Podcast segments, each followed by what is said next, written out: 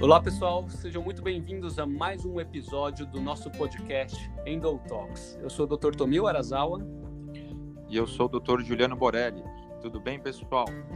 Sejam muito bem-vindos. Estamos no nosso sexto episódio do podcast para mais um bate-papo com vocês sobre a teoria da endometriose. Pois é, estamos dando continuidade nos últimos episódios e hoje a ideia é falar um pouquinho da teoria genética, que vai tentar reunir todas as outras teorias que já abordamos nos episódios anteriores e junto tentar responder como que efetivamente a endometriose acontece. Então a gente vai é, navegar sobre a questão genética relacionada à endometriose, certo, Tommy?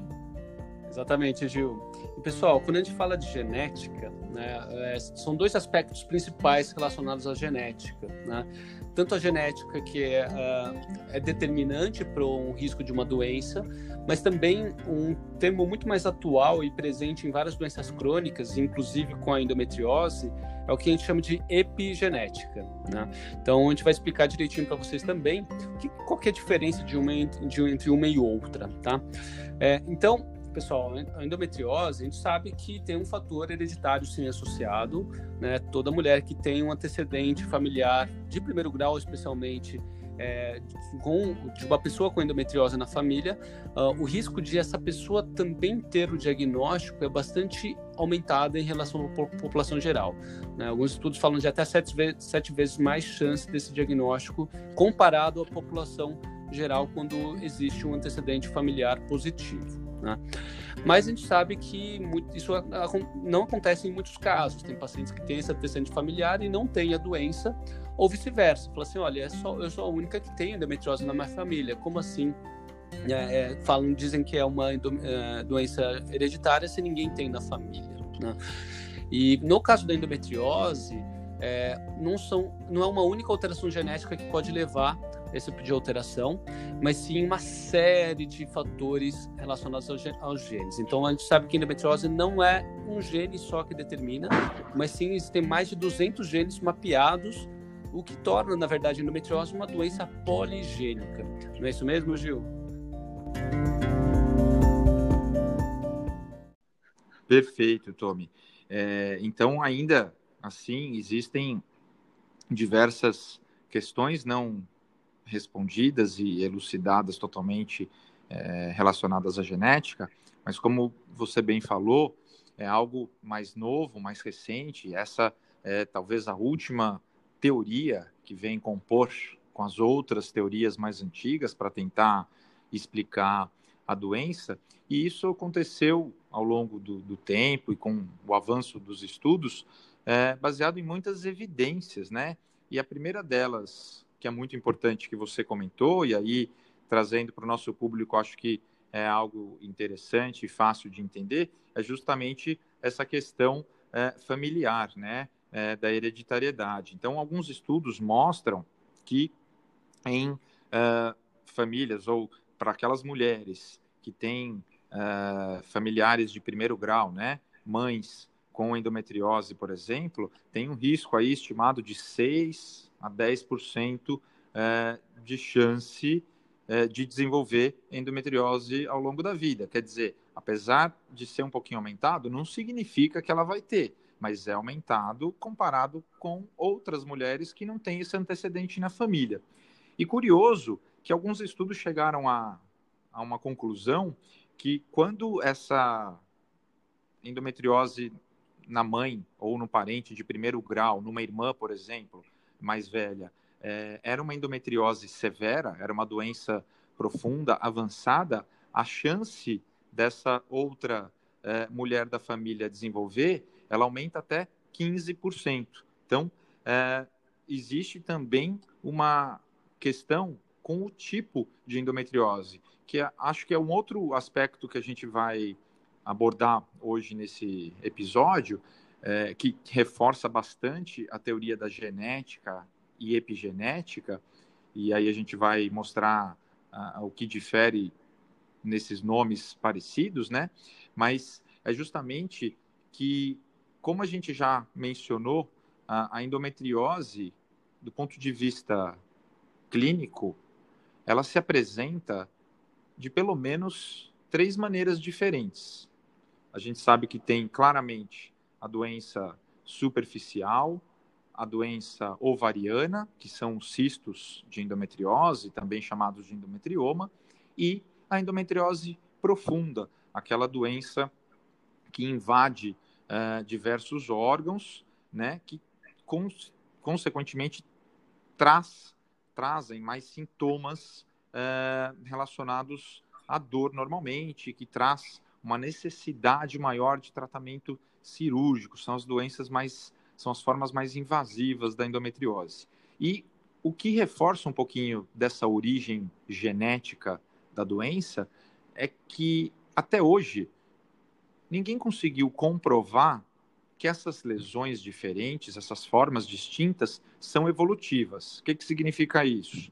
Que a, o foco superficial vai evoluir para o foco profundo ou para a doença ovariana na verdade, a gente sabe que em uma única paciente a gente pode encontrar duas ou três formas dessa da, da doença, né? Então, a, a, doença superficial e profunda ovariana, ela pode coexistir na mesma paciente, né? Mas ela também pode se apresentar de forma isolada. E isso é, leva a gente a acreditar que existe, sim, uma origem é, genética, ou seja, existe uma codificação do DNA para que a, a, a doença apareça daquela forma, seja na forma superficial, seja na forma ovariana, ou seja na forma profunda, né? E um outro fator para concluir que leva a gente também a imaginar que elas não são evolutivas é que às vezes em mulheres muito jovens, de cara a gente já faz o diagnóstico da forma mais profunda, né? Então, isso toda essa apresentação distinta é, fez com que os especialistas e cientistas acreditassem que realmente existe uma origem genética, ou seja, existe uma codificação, uma mensagem lá do DNA, né, que é a nossa é, é, é o que traz todas as características, seja é, características físicas ou de doenças que o indivíduo pode desenvolver, e na endometriose, nos últimos anos, passou-se a acreditar que é, existe esse, essa origem para explicar as diferentes formas da doença. Não é isso, Tony? Exatamente, Gil. E como eu falei, pessoal, e o doutor Juliano falou também, é, a endometriose, na verdade, é uma doença poligênica. Existem mais de 200 genes mapeados, né? E como a gente vê realmente é, um comportamento diferente da doença endometriose em vários pacientes, ou dentro de uma mesma paciente também uma mudança do comportamento dessa, do, dessa mesma doença, né? É, a gente pode imaginar que dentro desses aproximadamente 200 genes que a gente já sabe hoje, que devem ter alguma correlação, conforme ela, esses genes, essas alterações genéticas vão se aglomerando, então desses 200 genes, por exemplo, às vezes esses 200 genes em uma paciente estão aglomerados em um grupo de 10 genes lá que estão alterados. Isso pode resultar na doença endometriose de uma forma. Juntando outros genes de uma outra configuração, isso pode gerar um outro comportamento da mesma doença endometriose, por exemplo. Então, isso a gente não sabe ainda, né, como que, é, que funciona, é um esforço muito grande hoje do, do grupo científico que estuda a parte genética entender e compreender um pouquinho mais, porque isso pode levar, sim, a potenciais soluções né, no futuro de outros tipos de tratamentos, tirando os que a gente tem hoje, como tratamentos medicamentosos e os cirúrgicos, de uma forma muito mais específica no DNA das células, né? Então isso realmente é uma fronteira grande que a gente existe, que a gente tem não só para endometriose, mas para outras doenças, inclusive câncer, né? Então o câncer, é, a endometriose não é uma doença maligna, né? apesar de ter uma pequena correlação aí que a gente explica em outro episódio, né?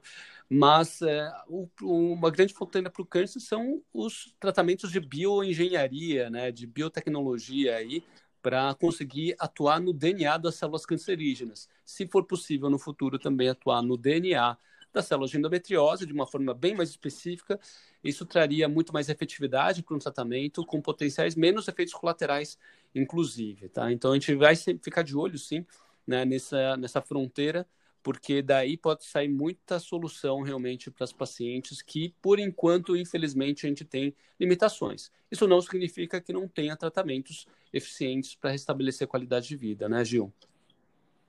Exato, Tommy. Acho que você tocou num, num ponto importante, porque, sem dúvida, isso vai fazer parte de um futuro talvez não muito distante, é, não que vá de deixar de ser necessário o tratamento cirúrgico, acho que isso é, não vai acontecer, mas com certeza a gente vai, de alguma maneira, assim como é, no câncer, como você bem mencionou, é, a gente terá opções de é, terapias-alvo, né, que vão é, direcionar o tratamento para aquela alteração celular, né, genética, é, característica da doença específica. E aí a gente vai potencializar o tratamento clínico, o tratamento medicamentoso, coisa que com os tratamentos é, atuais, por meio de medicamento, isso ainda não é possível, né? A gente vai ter também um episódio é, específico para falar sobre tratamentos clínicos, mas a gente ainda está é, tá longe de ter um tratamento é, direcionado específico nesse sentido, né, que atue exatamente nessas células alteradas, né? E também para entender um pouquinho por que que isso faz sentido, né? Então, é, tudo bem, é, o fato de ter a origem genética significa que ah, as mulheres que vão, em algum momento, desenvolver a endometriose ao longo da vida, elas herdaram essas alterações genéticas, elas nasceram com esses uh, códigos né, no, no seu DNA, mas não depende só disso, né?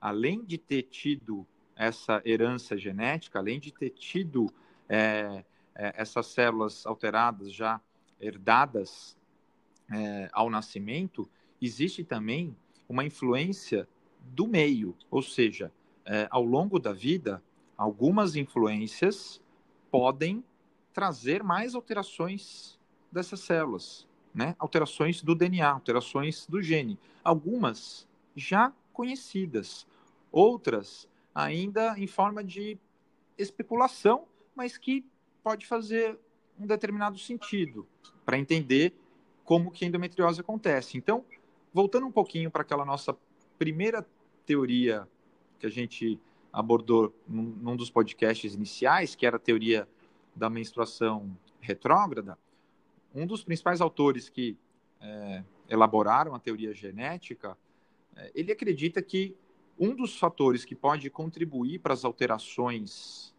e modificações celulares levando a essas alterações genéticas para desenvolver as lesões de endometriose, tem a ver, por exemplo, com esse refluxo, aquele refluxo é, menstrual é, que caía na cavidade abdominal, e, e essas células é, que estão lá no sangue menstrual, entrando em contato com a região ali abdominal, além de trazer as células que a gente já comentou, que são as células iguais do endométrio, ela traz também algumas substâncias que são substâncias químicas ali que podem trazer reações modificando outras células, né? Então, ali são fatores que, ao longo dos anos, esses fatores somados podem é, resultar em algumas alterações do DNA, que seriam alterações é, genéticas, ou alterações sem modificar a sequência do DNA,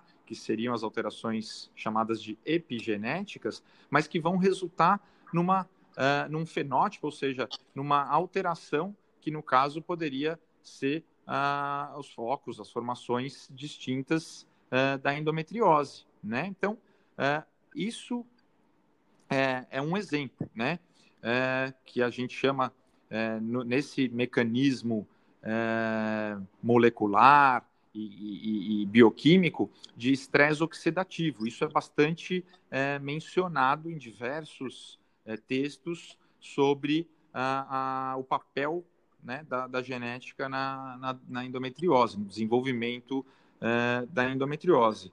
Então, isso faz a gente imaginar que no futuro, identificando essas alterações, com terapias-alvo, apesar das mulheres manterem, por exemplo, esse refluxo menstrual, vão existir formas da gente bloquear essas alterações, né? Então, tudo isso é importante a gente discutir, porque vai impactar diretamente numa possibilidade nova de terapia para o futuro.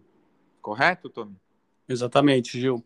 E acho que é bastante interessante de comentar isso, né? Porque uh, as teorias realmente elas vão se complementando, né? Nenhuma teoria responde tudo sozinho, mas uma associada à outra, a gente consegue responder a maior parte dos casos, sim, né? Como você comentou, por exemplo, é, a menstruação é um processo inflamatório, sim, a gente sabe que tem uma elevação de marcadores de inflamação, que são as citocinas e as prostaglandinas, né? E isso, é, na teoria da menstruação retrógrada, às vezes é o sangue mesmo que causa inflamação. A gente sabe que o sangue na pelve é realmente inflamável, é inflamado, né? ele inflama a pelve, quer dizer, né?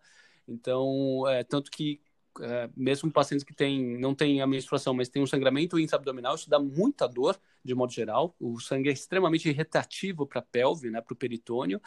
E às vezes, para pacientes que já têm as lesões, por exemplo, da origem lá embrionária, né? O sangue pode ser um fator, na verdade, de propagação da doença, de ativação de inflamação da doença e não de causador propriamente dito da doença. Né?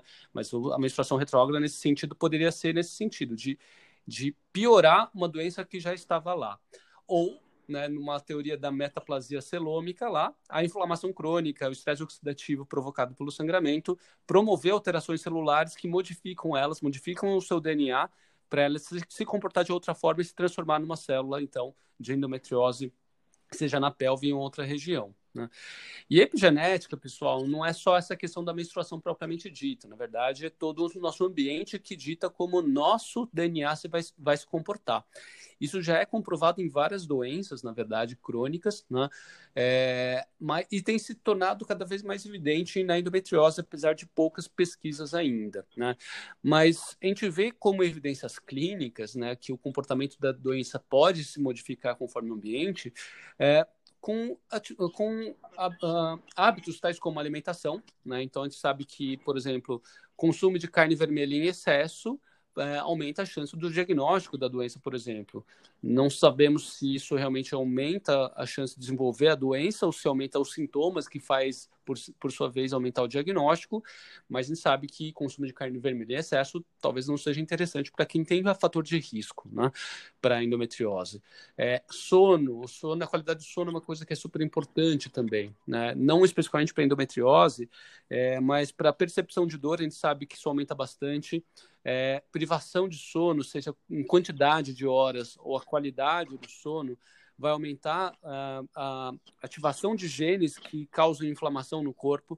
Isso pode influenciar a endometriose de forma indiretamente, de forma indireta também, e reduz a ativação de genes que é, de, determinam imunidade, que a gente sabe também que é um outro fator importante para a endometriose. Né? Então, Alguns dois exemplos rapidamente, tá, pessoal, de como o seu ambiente, o que você escolhe para o que você faz no seu dia a dia, no seu, né, ao longo dos anos da sua vida, podem influenciar o quanto que o seu DNA vai se comportar e especificamente o seu DNA que não só determina a doença, mas que o DNA que determina os agentes que vão ou controlar ou vão influenciar o crescimento da doença endometriose. Né? Então, é isso é uma coisa que, querendo ou não, todos nós temos sob nosso controle. Né? É nossa escolha o que a gente come diariamente, a qualidade do nosso sono, muitas vezes a gente consegue controlar sim, né? não necessariamente, mas é, vendo que não é uma coisa só, assim, ah, eu tenho a genética e isso então me coloca é, numa sentença de que eu vou ter sempre essa doença, não necessariamente,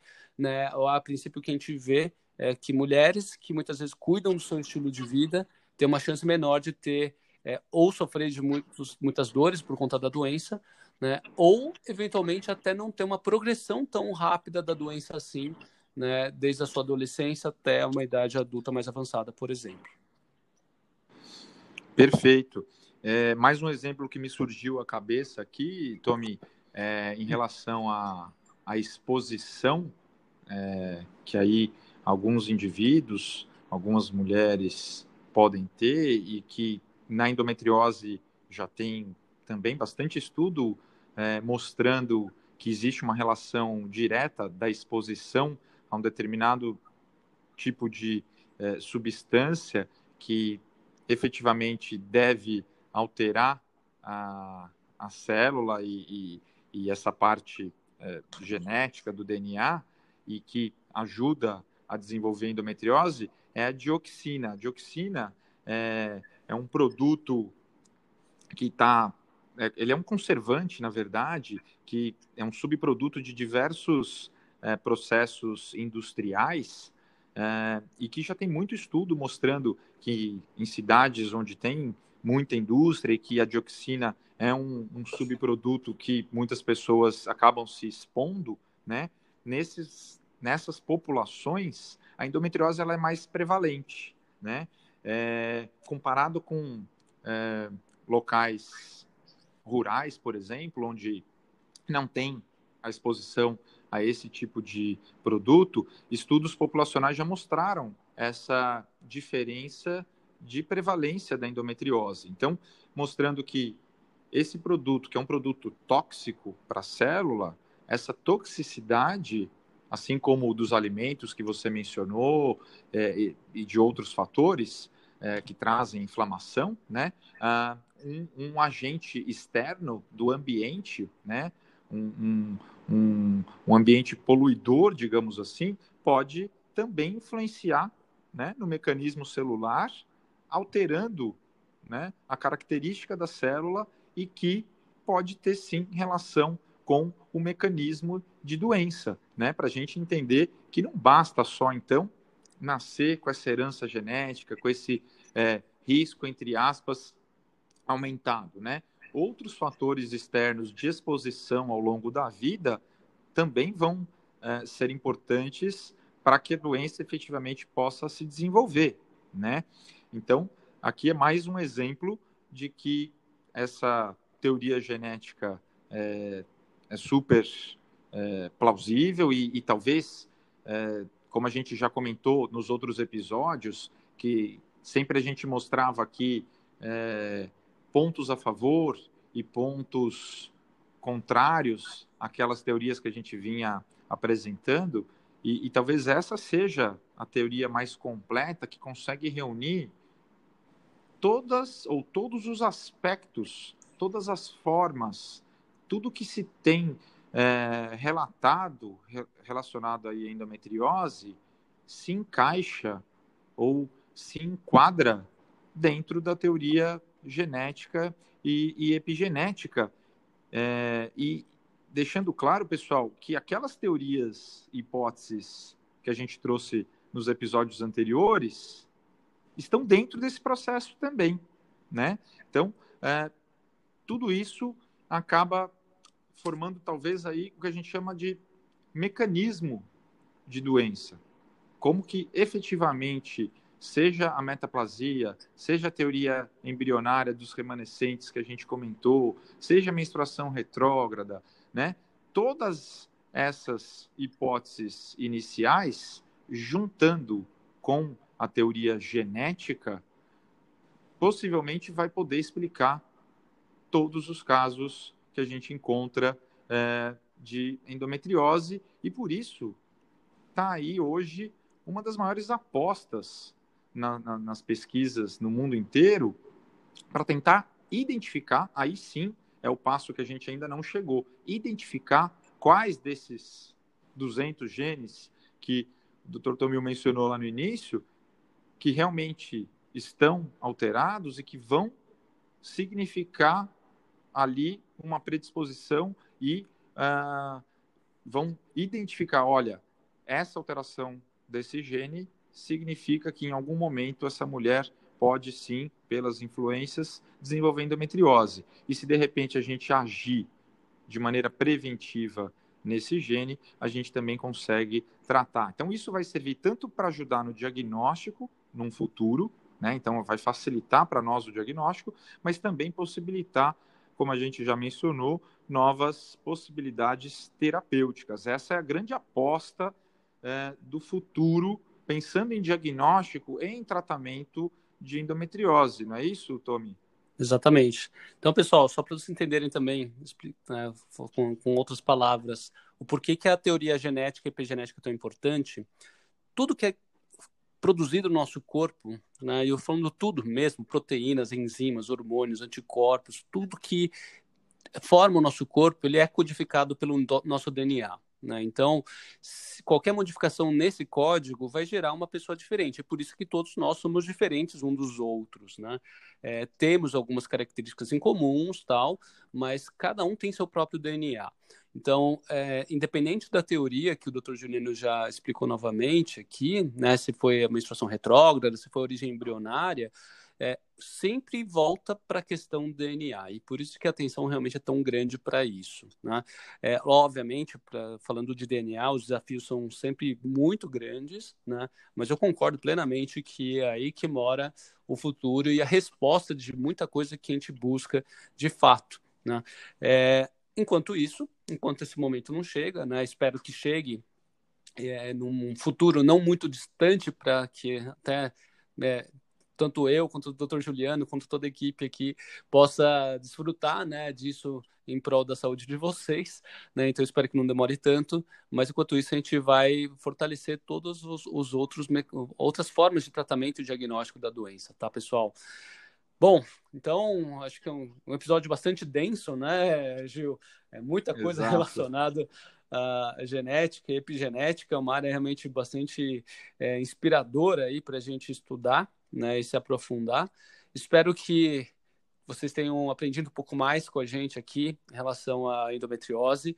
É, acho que a dica que a gente deixa ao final desse episódio é que vocês têm como controlar parte do seu DNA né, com seus hábitos, com seu estilo de vida. Então, invista, sim, um estilo de, estilo de vida saudável, tá? Então, qualidade do seu sono, sua alimentação, atividade esportiva regular, manejo de estresse, é, qualidade dos seus relacionamentos, é, são todos os principais aí, to todas as principais ações que você precisa ter para controlar o seu DNA. E é isso, pessoal. Espero que vocês tenham gostado. Já me despeço aqui e vou deixar as últimas palavras então com o Dr. Juliano. Grande abraço, pessoal.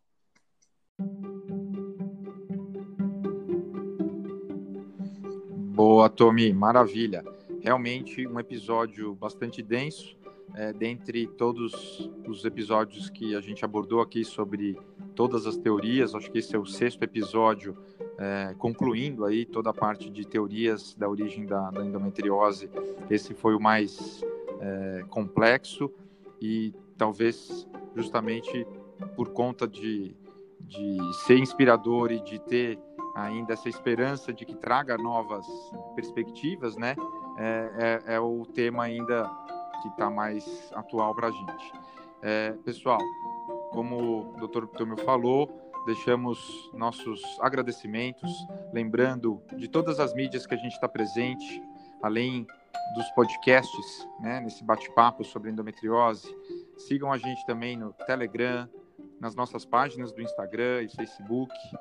E vamos deixar aqui também algumas mensagens para novas é, plataformas e novas é, ideias que a gente vai trazer para vocês, sempre pensando em inovar, trazer informação de qualidade e no final do dia poder ajudar vocês da melhor forma possível, né? E claro, o que a gente tem hoje que é possível realizar e que está ao nosso alcance, contem sempre com a gente. Então, mais uma vez, obrigado por nos ouvir. Espero que tenham gostado de mais esse episódio e não percam os próximos episódios, que agora acabando essa parte da, das teorias, vamos entrar mais a fundo em grandes discussões aí sobre endometriose. Um grande abraço, pessoal. Valeu, Tomi.